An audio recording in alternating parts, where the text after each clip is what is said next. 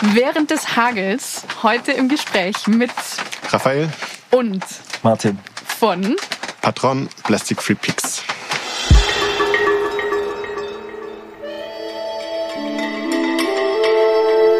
Unterm Strich muss es auf jeden Fall Spaß machen. Und das war uns das Wichtigste, dass wir nie versucht haben, die negative Attitüde da reinzubringen, sondern dass wir immer gesagt haben, wir gehen mit positiven Beispiel voran, wir starten sowas, wir verbinden das aber gleich mit schönen Dingen, wie beispielsweise Konzerten, dass es ja irgendwie auf so einer hobbypsychologischen Sicht, dass das irgendwie gleich mit was Positivem verbunden wird und dann auch hängen bleibt. Mhm. Und ja, so ein Gemeinschaftsgefühl ist auch immer ganz hilfreich, wenn, wenn man das irgendwie da hinbringt.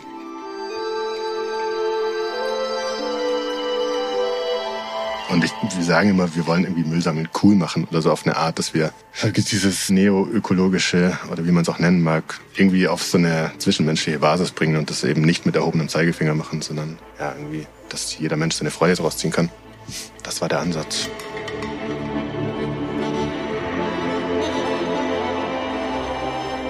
Wir haben ganz viele Gegenstimmen gehört von ganz erfahrenen Produktdesignern, Menschen, die schon tausendfach Produkte verkauft haben, die uns dann gesagt haben, so hey, werf einen Blick auf euer Produkt und sag euch, das klappt nicht.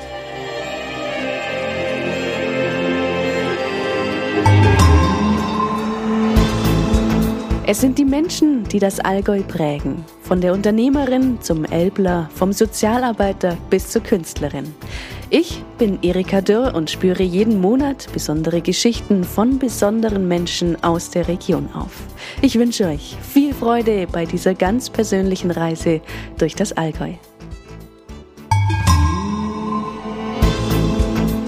Herzlich willkommen zur neuen Folge. Heute spreche ich mit zwei jungen Männern aus Fronten, die sich zur Aufgabe gemacht haben, die Berge von Plastik zu befreien. Mit ihrem Verein Patron e.V. möchten sie den Beschützerinstinkt in jedem Einzelnen wecken, sodass jeder ganz intrinsisch ein Stück Verantwortung für eine saubere Umwelt übernimmt. Wie das aus ihrer Sicht geht, wie sich die Idee über die Zeit weiterentwickelt hat und was bei der bevorstehenden Cleanup-Woche ab dem 7. Juli 2023 geboten wird, darüber sprechen wir im ersten Teil. Im zweiten Teil geht es dann darum, wie es ist, als zwei Freunde hier im Allgäu ein Startup zu gründen, was sie gelernt haben, welche Netzwerke es gibt, was sie anderen Gründern empfehlen und wie ihre Methoden aussehen, die Freundschaft trotz gemeinsamem Geschäft zu erhalten. Ich wünsche euch eine gute Unterhaltung mit Martin und Raphael von Patron e.V.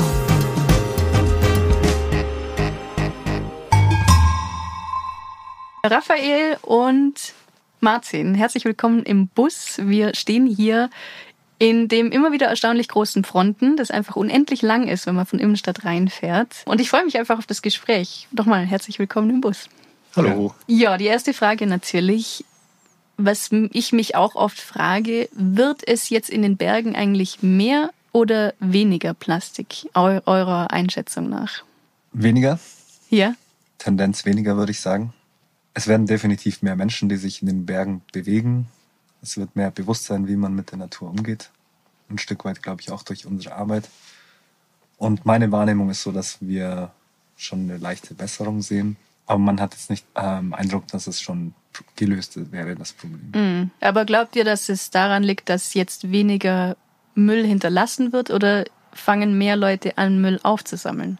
Sowohl als auch, würde ich mal sagen das Bewusstsein ist definitiv, wird immer mehr. Also, wo man es am meisten merkt, ist, glaube ich, wenn man so mal die regionalen Unterschiede anguckt. Ähm, das sind wir, gerade hier im süddeutschen Raum oder auch im, in der Dachregion, ist das Bewusstsein schon deutlich größer, habe ich das Gefühl. Und wenn man das vergleicht mit anderen Orten, die vielleicht irgendwie in dieser Entwicklung irgendwie später angefangen haben oder nicht so weit sind oder es weniger Initiativen gibt, je nachdem, dann sieht man schon einen zeitlichen Verlauf und auch eine Tendenz, dass es weniger wird und sauberer wird. Und wie kam es jetzt bei euch zu der Idee, dass ihr diesen Verein gründen möchtet? Die Idee kam aus unseren eigenen Initiativen raus, weil wir mit ein paar wenigen Leuten immer Müll gesammelt haben bei unseren Freizeitaktivitäten. Also egal, ob es jetzt Wandern war oder Fliegenfischen bei mir in dem Fall oder auch beim Biken. Wenn man einfach mal so ein Auge dafür bekommt, wie viel da rumliegt, dann hat man ganz schnell das Gefühl, dass man da alleine komplett lost ist, wenn man da anfängt oder merkt, man hat innerhalb von 20 Minuten schon seinen Sack voll und bricht seine Tour ab oder geht nochmal heim oder platziert den irgendwo. Und dann kam ganz schnell der Gedanke, dass es eben durch eine Bewegung oder ein Kollektiv oder wie man auch immer das nennen möchte, passieren muss und wir das Ganze gründen und antreiben und wachsen lassen wollen. Und ein gemeinnütziger Verein ist einfach für gemeinnützige Aktivitäten genau die richtige Form oder auch für Beteiligung von anderen. Also unser Ziel war nie, dass wir sagen, hey, Raphael und Martin machen die Berge sauber, sondern es soll schon ein Verein sein und einfach so die ganzen, also alle Menschen machen die Berge sauber. Mhm. Jetzt hast du es eh gerade eben schon fast zusammengefasst. Was war damals euer Ziel? Das Ziel wurde über die Dauer, wie lange wir es jetzt schon machen, immer konkreter. Also am Anfang hatten wir keine Zahl im Kopf. Mittlerweile haben wir so eine Zahl dieses, des 100.000 Menschen. Also wir, wir messen unseren Impact auch nicht in Kilo oder Tonnen, sondern in Menschen, die bei unseren Cleanup Days teilnehmen. Und wir hatten eigentlich so eine Region, also der Alpen, der komplette Alpenraum, da wollten wir diesen Patron Spirit irgendwie verbreiten. Und die Zahl 100.000 war für uns so eine Art von, ich glaube, man kann das kritische Masse nennen, irgendwie so ein Zielbild, wo man sagt so, hey, wenn 100.000 Menschen da mitmachen in der ganzen Alpenregion, dann ist irgendwann der Effekt erreicht, wo sich das auch selber weiterträgt. Durch Mund zu Mund, durch die Events, die wir machen, das heißt, ihr habt erstmal einfach irgendwie angefangen und das eigentliche konkrete Ziel kam dann über die Zeit? Ja, total. Also wir haben uns am Anfang erstmal gefragt, wie kriegt man das überhaupt hin, dass man Menschen motivieren kann für so eine Aktion? Weil es jetzt, ich sag mal, das ist jetzt nicht das, wie man sich sein Wochenende plant, dass man sagt, so man geht jetzt aktiv raus und versucht irgendwas zu verbessern in der Natur, sondern vordergründig und so ging es uns davor ja auch, also mir auf jeden Fall, ich glaube dir auch, ähm, hat man die Natur halt genossen. So, und man ging raus und hat sich das genommen, was man gebraucht hat. Natürlich immer mit dem Hintergrund, dass man irgendwie das so hinterlässt, wie man es aufgefunden hat. Das war schon unser Ansatz, aber jetzt diesen Schritt weiter zu gehen und dann zu gucken, wie kann man Müll sammeln oder aufräumen, so gestalten, dass es Spaß macht, dass sich die Leute damit identifizieren können. Ähm, das war mal so diese Grundsatzüberlegung. Und daraus hat sich dann alles entwickelt. Und aber mit den Menschen, die dann dazu kamen, die wieder neue Ideen reingebracht haben, hat sich das immer neu geformt. Also so wie es jetzt ist, beispielsweise der Status quo, mit so vielen Regionen, mit so vielen verschiedenen Aktionen, mit, mit Partnern, die dabei sind. Also ich hätte mir das nie erträumt, dass das so werden kann. Martin ist aber einer, der viel mit Visionen arbeitet, aber ich glaube, selbst seine Vision hat es teilweise übertroffen. ja. Mm, ja, wenn du sagst, ähm, wie man Leute eben motiviert, ja, wie habt ihr denn die Leute dann am Ende motiviert dazu, dass sie, dass sie da mitmachen und dass da so, ein, so eine ganze Bewegung daraus entstand? Ich glaube, unterm Strich muss es auf jeden Fall Spaß machen. Und das war uns das Wichtigste, dass wir nie versucht haben, die negative Attitüde da reinzubringen, sondern dass wir immer gesagt haben, wir gehen mit positiven Beispiel voran, wir starten sowas, wir verbinden das aber gleich mit schönen Dingen, wie beispielsweise Konzerten, dass es ja irgendwie auf so einer hobbypsychologischen Sicht, dass das irgendwie gleich mit was Positivem verbunden wird und ähm, dann auch hängen bleibt. Mhm. Und ja, so ein Gemeinschaftsgefühl ist auch immer ganz hilfreich, wenn, wenn man das irgendwie da hinbringt. Und ich, wir sagen immer, wir wollen irgendwie Müll sammeln cool machen oder so auf eine Art, dass wir dieses neoökologische oder wie man es auch nennen mag, irgendwie auf so eine zwischenmenschliche Basis bringen und das eben nicht mit erhobenem Zeigefinger machen, sondern ja irgendwie, dass jeder Mensch seine Freude daraus ziehen kann. Das war der Ansatz. Ich glaube auch, dass unser Name da eine Rolle spielt oder wie wir zu dem Namen gekommen sind. Wir haben beobachtet oder auch selber schon bei ganz vielen Initiativen mitgemacht, ähm, wo man, ja, man macht eine Route zusammen und da sind dann 20 Menschen auf einem Platz und für uns war es irgendwie so ein Zielbild, dass man sagt, eigentlich müssen die Menschen selber drauf kommen. Nur dann kann sich es auch also in unserer Vision so selber vervielfältigen. Weil wenn man immer nur das zur Pflicht macht, an einem Tag, dann ist danach wieder vorbei. Aber wenn es einem aus einem selber rauskommt, dann ja, ist es auf jeden Fall viel nachhaltiger. Und bei uns geht's auf einer, sage ich mal, auf einer geistigen Ebene darum, dass wir Menschen wieder zurück zur Natur finden. Also das könnte ja auch ein Claim von jeder Marketingagentur sein, das, ähm, aber es ist einfach so auf den Punkt gebracht. Und bei uns geht es darum, dass man den Beschützerinstinkt in sich selber wieder entdeckt. Also dass man einfach aktiv in die Natur rausgeht und nicht sagt, Raffi hat vorhin genießen gesagt, also jeder geht raus in die Natur und genießt das, was um einen rum ist und nimmt es als gegeben wahr, konsumiert es irgendwie auch auf eine Art und Weise und man macht sich eigentlich nie Gedanken, was man für eine Rolle da selber spielt der Patron-Beschützerinstinkt ähm, ist eigentlich genau das, wenn man an einem fetzen Müll vorbeiläuft und dann zwickt's irgendwie so und man weiß, ah, eigentlich kann ich mir jetzt nicht erlauben, da vorbeizulaufen, weil es ist sonst außer mir keiner hier. Und nur dieser Müllfetzen und ich. Und wenn ich jetzt halt mich mal kurz bück oder auch auf die andere Seite vom Bach springe oder egal was, wenn ich einfach diese kurze Aktion mache, dann ist zumindest an diesem Ort wieder das Gleichgewicht. hergestellt. Und wenn es jeder verinnerlicht oder ja, das, diesen Instinkt wieder entdeckt, dann sind wir da optimistisch. Mhm. Raffi hat vorher schon Events gesagt. Was, was macht ihr denn eigentlich? Was, wo kann man mitmachen oder was gibt es für Events jetzt von eurem Verein aus? Ja, das Allgäu ist das beste Beispiel, die Allgäu Alpen Cleanup Days, um mal zu zeigen, wie so ein Event abläuft. Wir sind eigentlich ganz blauäugig ähm, damals auf die Region Allgäu zugegangen und haben gesagt so, hey, das gibt's noch gar nicht bei uns. Es gibt kein großes angelegtes Müllsammel-Event in der Naturliebhaberregion schlechthin. Hat dann auch gar nicht lange gedauert, also zwei Termine, das Konzept war fertig. Und ja, ein paar Monate später war dann unser erstes Event geboren, das so den gleichen Charakter eigentlich auch noch äh, beibehält bis heute, wo Menschen selber organisiert ihre Routen gehen, Müll sammeln und dann gegen Nachmittag an einem Ort zusammenkommen und ein Glas trinken und sich austauschen, Bilder zeigen von dem Tag, Musik hören und ja, Aussteller aus der Region anschauen. Also dieser Community-Charakter. Wenn man bei uns auf einem Event mitmacht, dann ist das in erster Linie kostenlos, gut für die Natur und man trifft einen Haufen Le Leute, die ja, ich, ich will jetzt gar nicht sagen, so ticken wie man selber, weil jeder anders tickt, aber man merkt auf jeden Fall, dass dieses gemeinsame Tatendrang irgendwie in der Luft steht und das ist ein richtig schönes Gefühl. Also das ist keine Infoveranstaltung oder sowas in der Richtung, sondern man kommt einfach zusammen, hat das Gefühl, man hat irgendwie zusammen was bewegt und ja, so diesen Gesamtimpact, den sieht man dann auf unserer Map, die der Raffi hauptsächlich da ja erstellt hat, programmiert, wie auch immer. Und nutzen so auch die digitale Komponente für unsere Events, dass man irgendwie sagt, man kann die Digitalisierung, Social Media auf eine sehr positive Art und Weise verwenden, um seinen Impact, Neudeutsch, zu sehen. Das ist aus meiner Sicht auch ein ganz wichtiger Punkt, dass man das tatsächlich auch darstellt, was man macht und auch aufzeigt, und mit diesem positiven Beispiel auch vorangeht und so ein, so ein Gesamtbild erschafft, dass sich tatsächlich, dass man einen Fortschritt sieht.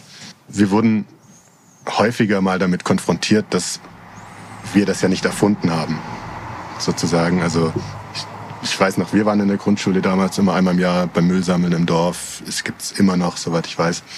Aber da waren es halt immer so Tagesaktivitäten und das wurde auch nie wirklich promoted sozusagen. Und ich finde, es braucht einfach eine bestimmte Werbung dafür, dass man das dann auch mehr, ja, mehr in die Gesellschaft reinbringt, weil sonst ist so eine Tagesaktion dann ist wieder weg und man hat es irgendwie im Kopf. Aber wenn man so, unser Ziel war halt, das so auf ein neues Level zu bringen, dass sich halt noch mehr Menschen angesprochen fühlen und dass sich, dass so eine Welle einfach losgeht. Und das geht mit digitalen Mitteln definitiv gut. Und was wird auf der Karte dargestellt? Also wir haben da so kleine Patronenfähnchen, nennen wir das. Und jedes Fähnchen steht für eine Cleanup-Tour sozusagen. Und aus den ganzen Events, die wir dann haben, entsteht dann so ein Gesamtbild im Alpenraum, weil wir in verschiedenen Regionen sind. Und in jeder Region haben wir dann auf den Wanderwegen eben so Punkte, wo sich die Teilnehmenden eintragen können und auch zeigen können, was sie, wo sie unterwegs waren. Plus zusätzlich die privaten Cleanups, die so im Alltag passieren, die man eintragen kann. Und was sich ergibt, ist einfach so ein Bild von, ja, ich bin hier nicht alleine, ich war nicht alleine unterwegs, sondern es ist einfach ein dezentrales Netzwerk von Menschen, die gleichgesinnt sind. Jetzt muss ich die Frage doch noch stellen. Habt ihr eigentlich entweder einen Informatik- oder Ökologie- oder einen Marketing-Hintergrund? Also, ich bin eigentlich von der Ausbildung her ein BWLer.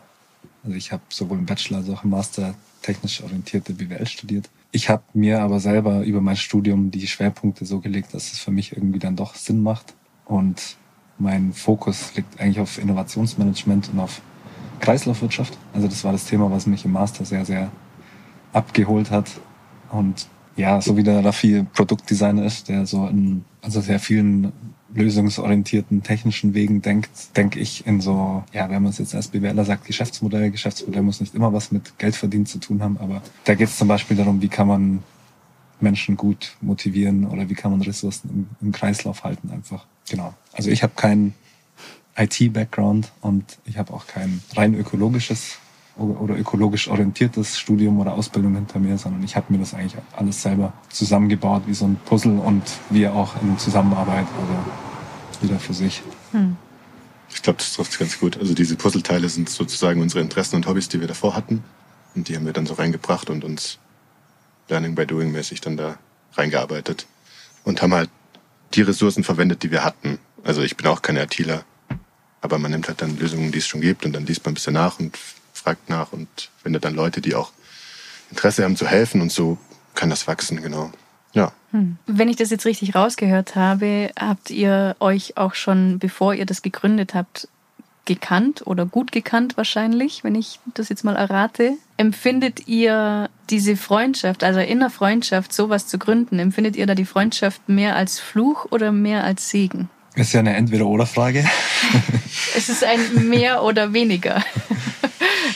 Nein, also ich kann für mich ganz klar sagen, dass es ein großer Segen für mich ist, dass wir ein sehr tiefgründiges Verständnis voneinander haben und auch die gegenseitige Wertschätzung. Ähm, ich finde, wenn man mal so ein Level erreicht hat, dass man gemeinsam Erfolge feiern kann oder gemeinsam Krisen durchstanden hat und aber gleichzeitig irgendwie so sich gegenseitig Raum gibt, dass man noch seine eigenen Ziele verfolgt, aber gemeinsam ein größeres Ziel, dann macht einen das ähm, zu einem richtig guten Team.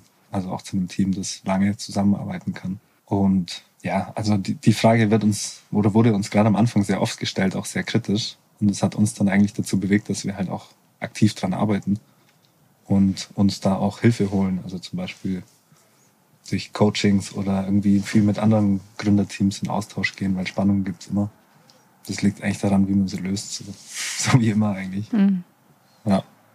Ja, ich glaube, das ist ein ganz wichtiger Punkt, dass man, also ich sehe es genauso. Für mich ist das auch ein großer Segen. Aber es Freundschaft heißt halt nicht, dass die da ist und die begleitet dann dann, sondern man muss halt daran arbeiten und die auch bewahren sozusagen. Also es ist schon auch eine Aufgabe, aber wenn man das schafft, dann hat man natürlich ein, ein Vertrauensverhältnis, das man sonst erstmal lange, lange aufbauen muss. Und das ist schon sehr, sehr wertvoll, so wie wir das haben. Aber genau, wenn man das nicht pflegt, dann kommen Spannungen auf und dann ähm, kann es auch mal öfter zu Problemen führen. Aber da haben wir einen Weg gefunden, glaube ich, auf dem wir sehr transparent einfach auch uns begegnen und Bedenken äußern können und ähm, auch frühzeitig auf Sachen reagieren können und auf Unstimmigkeiten. Und nach wie vor uns halt immer wieder abgleichen, ob wir die gleiche Vision haben. Das ist auch eine ganz wichtige Sache, ob wir in die gleiche Richtung arbeiten wollen. Das ist, glaube ich, aus meiner Sicht ein wichtiger Punkt, weil es ist nicht selbstverständlich und es kann sich auch mal ändern und das wissen wir auch. Martin hat es ja auch angesprochen, den eigenen Zielen. Ähm, aber solange das eben so ist, kann man dafür sorgen, dass das harmonisch läuft. Und da arbeiten wir dran. Könnt oder wollt ihr da mal ein, zwei Methoden nennen, die euch irgendwie helfen oder die ihr da anwendet, um die Freundschaft auch zu bewahren? Also die, die beste Methodik ist einfach ein Gespräch. Ähm, ein Gespräch, das jetzt nicht zufällig zustande kommt, sondern das man auch plant und regelmäßig macht. Und ja, ganz klare Regeln auch. Also Transparenz kann man sich auch irgendwie zur Regel machen und sich wirklich dazu motivieren, alles anzusprechen. Ich glaube, das muss man lernen. Mir fällt es oft auch bei anderen Menschen auf, dass es ein bisschen in sich reinnehmen äh, oder selber mit sich rumtragen, das Problem. Aber wir können uns da wirklich immer direkt ins Gesicht das äh, sagen, auch mal im scharfen Ton, klar. Und jetzt mal gar nicht so eine methodische Herangehensweise, aber ich glaube, es ist jetzt nicht so, dass der Raffi und ich nach Feierabend sofort sagen, hey, was können wir jetzt noch machen? Lass mal biken gehen oder lass mal hier campen gehen, und es ist ein gesundes Gleichgewicht, wenn man auch noch viele gleiche Freunde tatsächlich. Und ich glaube, so kann man es ganz gut sehen, wenn wir uns mit unseren anderen Freunden oder Freundeskreisen treffen, äh, reden wir auch anders miteinander. Also dann kann man wirklich so mal das andere Deckel drauf machen und über ganz andere Themen sprechen. Und dann ist man halt vormittags Partner und nachmittags Freund. Äh, jetzt hast du es vorher auch schon angesprochen, dass ihr da sehr wohl auch im Kontakt mit anderen Gründerteams seid. Wie seid ihr im Allgäu vernetzt unter anderen ja, Unternehmen oder Gründern? Also, ich glaube, das Zentrum von diesem Netzwerk ist definitiv für uns, also auch unser Ursprungsort mehr oder weniger, das Allgäu Digital, das Gründerzentrum in, äh, in Kempten. Und bei uns war es so, also ich glaube, auch im Allgäu gibt es ein Überangebot an Netzwerk, würde ich fast sagen. Also wir haben in der Gründungsphase immer geguckt, dass wir halt die Netzwerkevents irgendwie wahrnehmen, die, die uns wirklich was bringen, auch in der Sache. Und das Gründertum im Allgäu ist aber schon überschaubar, würde ich sagen. Also man sieht immer, wenn irgendwo was aufploppt oder wenn eine neue Idee oder neue Teams ähm, sich formieren und kommt dann unter anderem bei unseren Events oder bei der Gründerbühne irgendwie ein Austausch und kann sich da auch super viel äh, geben. Ja, also bei uns war es eigentlich eine aktive Suche meistens. Wir haben dann immer, ja, man kann ja auch bei Beispiele nennen, jetzt wie Höferts, die haben ja auch ein Produkt oder viele Produkte mittlerweile rausgebracht, mit denen sind wir in der Gründungsphase ähm, zusammengekommen. Im Allgäu Digital gibt es auch ganz viele andere Startup-Beispiele, die jetzt zum Beispiel im Thema IP oder Rechte irgendwie einem weiterhelfen können oder auch die Anwälte in einem Netzwerk. Ja. Raffi, wie findest du dein Netzwerk?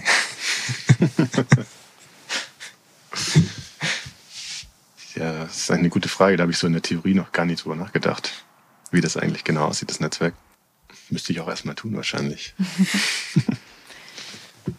Wenn ihr jetzt neuere Gründungen beobachtet, gibt es da, also ihr begleitet die ja teilweise auch, wenn ich das richtig verstanden habe. Gibt es da was, was ihr irgendwie immer wieder beobachtet? Oder gibt es zum Beispiel auch was, was, was ihr gerne irgendwie vor fünf, sechs, sieben Jahren schon gewusst hättet? Gerne.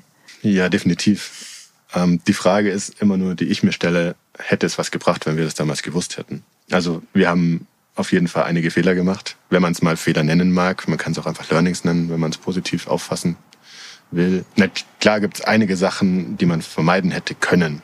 Also wenn man jetzt irgendwie an rechtliche Dinge denkt, äh, irgendwelche Fallstricke, die man davor nicht kannte, weil es ist halt unser erstes Unternehmen ist, das wir gründen, dann wäre es bei manchen Sachen sicherlich hilfreich gewesen und bei anderen Dingen sind wir auch super froh, dass wir es einfach erlebt haben. So, das ist so die eine Seite. Ähm, eine wichtige Erkenntnis für mich auf jeden Fall mit den Jahren ist, dass es extrem viel und gute Unterstützung gibt, wenn man ein Unternehmen gründen mag, gerade in der Startup-Branche mit beispielsweise dem Algo Digital, anderen Acceleratoren die einfach dieses Know-how schon mitbringen und man nicht jeden Fehler machen muss und dann auch tatsächlich einen unterstützen und das Netzwerk bieten, dass man nicht alles selbst aufbauen muss.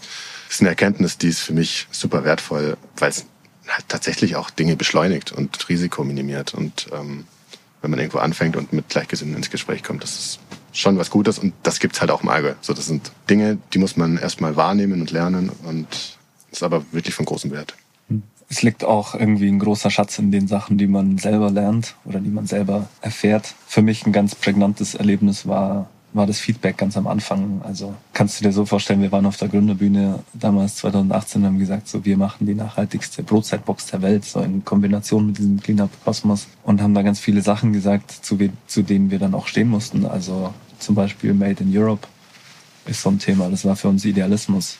Wir haben ganz viele Gegenstimmen gehört von ganz erfahrenen Produktdesignern, Menschen, die schon tausendfach Produkte verkauft haben, die uns dann gesagt haben, so hey, ich werfe einen Blick auf euer Produkt und sage euch, das klappt nicht, weil ihr müsst es irgendwo in Asien fertigen lassen, damit ihr überhaupt jemals einen Cent damit verdient oder bei euch was übrig bleibt. Und das hat bei uns schon gearbeitet. Also wir sind dann irgendwie vom Hof gefahren und dachten so, ja, shit. also man gibt extrem viel auf das Feedback, aber man muss gleichzeitig auch irgendwie so zu seinen Werten und zu seinem Idealismus stehen, um die Latte irgendwie neu zu, zu legen. Also das wäre definitiv was, was man in, in diesem ja, in dieser Fülle an, an Beratung und Rat, die man bekommt, auch immer mitdenken muss, dass das, was man selber im Kopf hat oder der Traum, den man hat, dass der schon auch gut ist, da wo er ist. Und dass man das auf jeden Fall mal probieren sollte. Also so eine Art Filter für einen selber auch immer mitzunehmen, wenn man so Beratungen bekommt zu sagen, passt das jetzt wirklich zu mir oder ist das jetzt wirklich nur die Sicht, die jetzt von außen bekommt? Und war das Feedback richtig? Hat das gestimmt, die Bedenken? Nein. Hm. Es hat sich herausgestellt, dass es sehr gut war, diesen extra Weg zu gehen und es war auch wirklich super anstrengend, hat sehr viel Energie gebraucht und gerade mit unserer, mit unserer wenigen Erfahrung irgendwie Leute zu überzeugen oder auch Firmen zu überzeugen, das mit uns zu machen, ohne jegliche Sicherheit war ein langer Weg. Aber letztendlich haben wir jetzt unsere Werte nicht verkauft und wir haben die einzige Bruchzeitbox, die nicht in Asien hergestellt wird, nach wie vor. Und es gibt tatsächlich sehr, sehr viele Menschen, denen es sehr wichtig ist, was auch verständlich ist.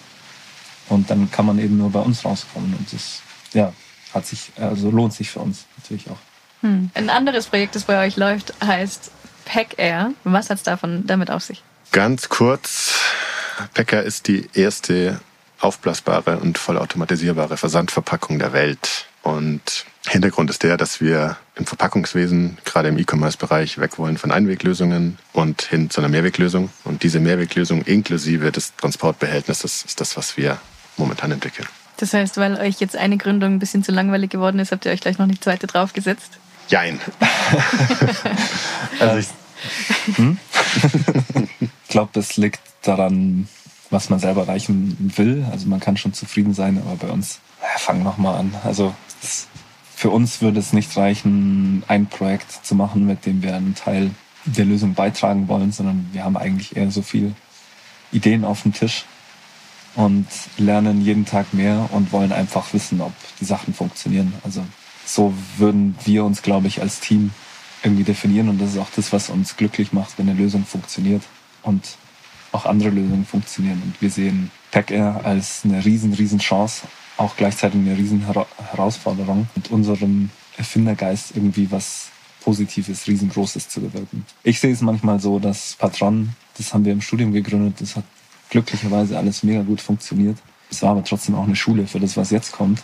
Und wir machen uns eigentlich so bereit, den nächsten, die, die uns sagen, der Wegsystem E-Commerce funktioniert nicht, könnt es nicht machen, äh, denen in fünf Jahren zu zeigen, dass es halt funktionieren kann. Und wir haben es nicht gemacht, weil es uns zu wenig war. Ja, es ist schon so der Gedanke, wenn die Idee da ist und man überlegt, ob man es jetzt macht oder ob man es dann auch von seine ganzen Ressourcen reinwirft, ist der Gedanke immer, ja, wenn wir es nicht machen, dann macht es halt niemand und dann wird es niemand ausprobieren, ob es funktioniert oder nicht.